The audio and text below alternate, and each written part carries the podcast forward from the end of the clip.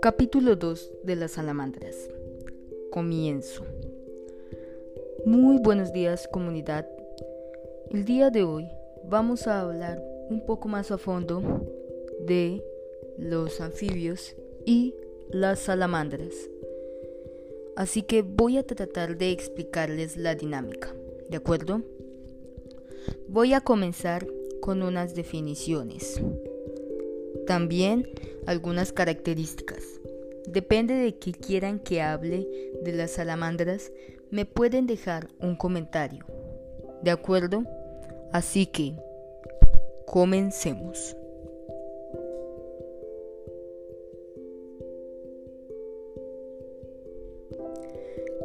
Primero les diré qué son los anfibios.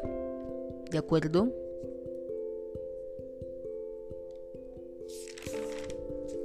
¿Qué son los anfibios? Ellos son una clase de vertebrados anapniotas que algunas veces tienen una respiración por branquias durante la fase larvaria y pulmonar al alcance del estado adulto. Pero ustedes se estarán preguntando, ¿Qué es la fase larvaria? Básicamente, la fase larvaria es una de las fases juvenil, juveniles con un desarrollo indirecto.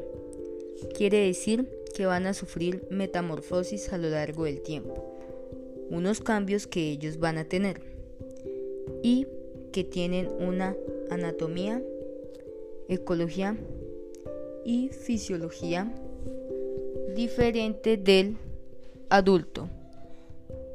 ¿De acuerdo? Bueno, pero ustedes también estarán preguntando qué es la anatomía, ecología y fisiología. ¿De acuerdo? Así que primero les voy a dar la definición de anatomía. ¿De acuerdo?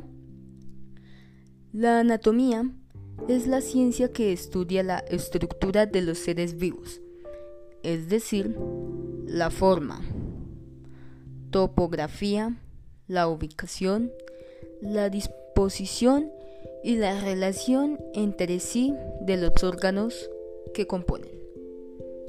¿De acuerdo? Ahora ustedes se estarán preguntando qué es ecología. ¿De acuerdo? La ecología es la rama de la biología que estudia las relaciones de los diferentes seres vivos entre sí y con su entorno. La biología de los ecosistemas, siendo claros. Estudia cómo estas interacciones entre los organismos y su ambiente afectan a propiedades como la distribución o la abundancia. ¿De acuerdo? Ahora les voy a decir qué es la fisiología. ¿De acuerdo?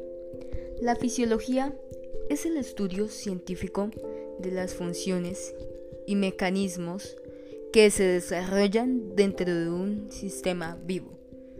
Históricamente, la fisiología es uno de los cimientos sobre los cuales se han construido todas las ciencias biológicas y médicas. ¿De acuerdo? Para que tengan claro qué es eso. Bueno. Ok. Ya sabiendo estas cosas, sin más preámbulos, vamos a empezar el tema principal, las salamandras. Así que, comencemos.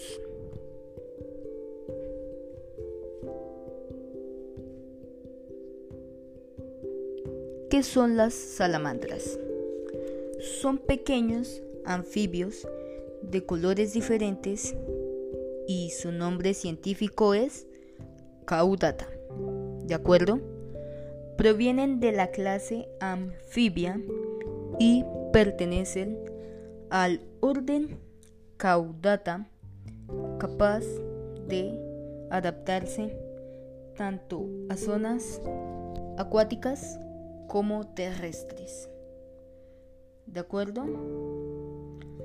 Eh, cuando se refiere a clase anfibia, están clasificados por grupos, ¿de acuerdo? Ellos están catalogados en la anfibia, porque ahí están salamandras, sapos, todos ellos, ¿de acuerdo? Muy bien. Entonces, voy a decirles, voy a, a continuación les voy a reproducir un fragmento de un podcast llamado La crisis de los anfibios. ¿De acuerdo?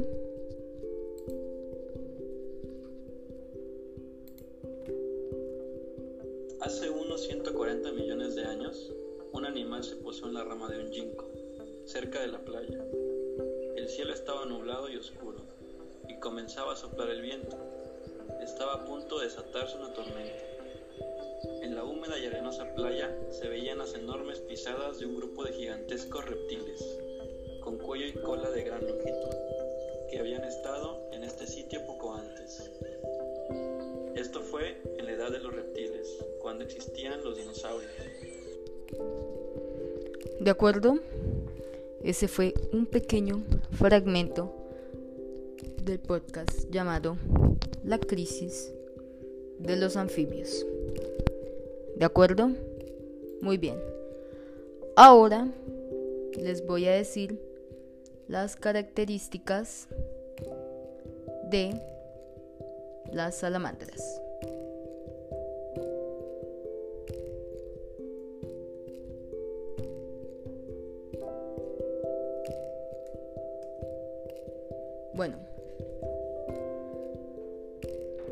Como les dije, básicamente una de las características de ella, de ellas, de las salamandras, es que ellas pueden adaptarse a cualquier clima o cambio que puedan tener en su ecosistema. ¿De acuerdo?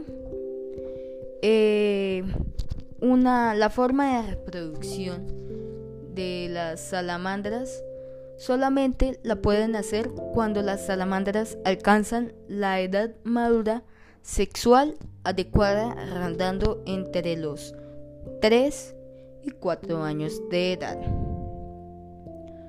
Ellos básicamente viven en los, los entornos más comunes donde suelen vivir ellas se encuentran en el norte de América y también en la zona norte de Sudamérica. Entre la zona norte de Sudamérica podríamos decir como Colombia, Venezuela, Ecuador y una parte de Perú. Bueno, eh, ¿cómo crecen sus crías? Estas se zambullen en el agua como auténticas profesionales, ya que tienen una capacidad impresionante en este entorno desde el principio. ¿De acuerdo? Para introducirse las larvas en el agua, como hemos dicho, lo hacen gracias a sus cuerpos, a que sus cuerpos tienen, tienen hasta que crecen branquias. Cuando éstas hayan desarrollado más, pueden prescindir de ellas desapareciéndolas del cuerpo. Bueno, este fue el podcast. Este es el capítulo 2 porque el comienzo era una pequeña introducción a lo que estábamos haciendo. Gracias por escucharme. Espero les vaya bien y nos vemos hasta una próxima emisión.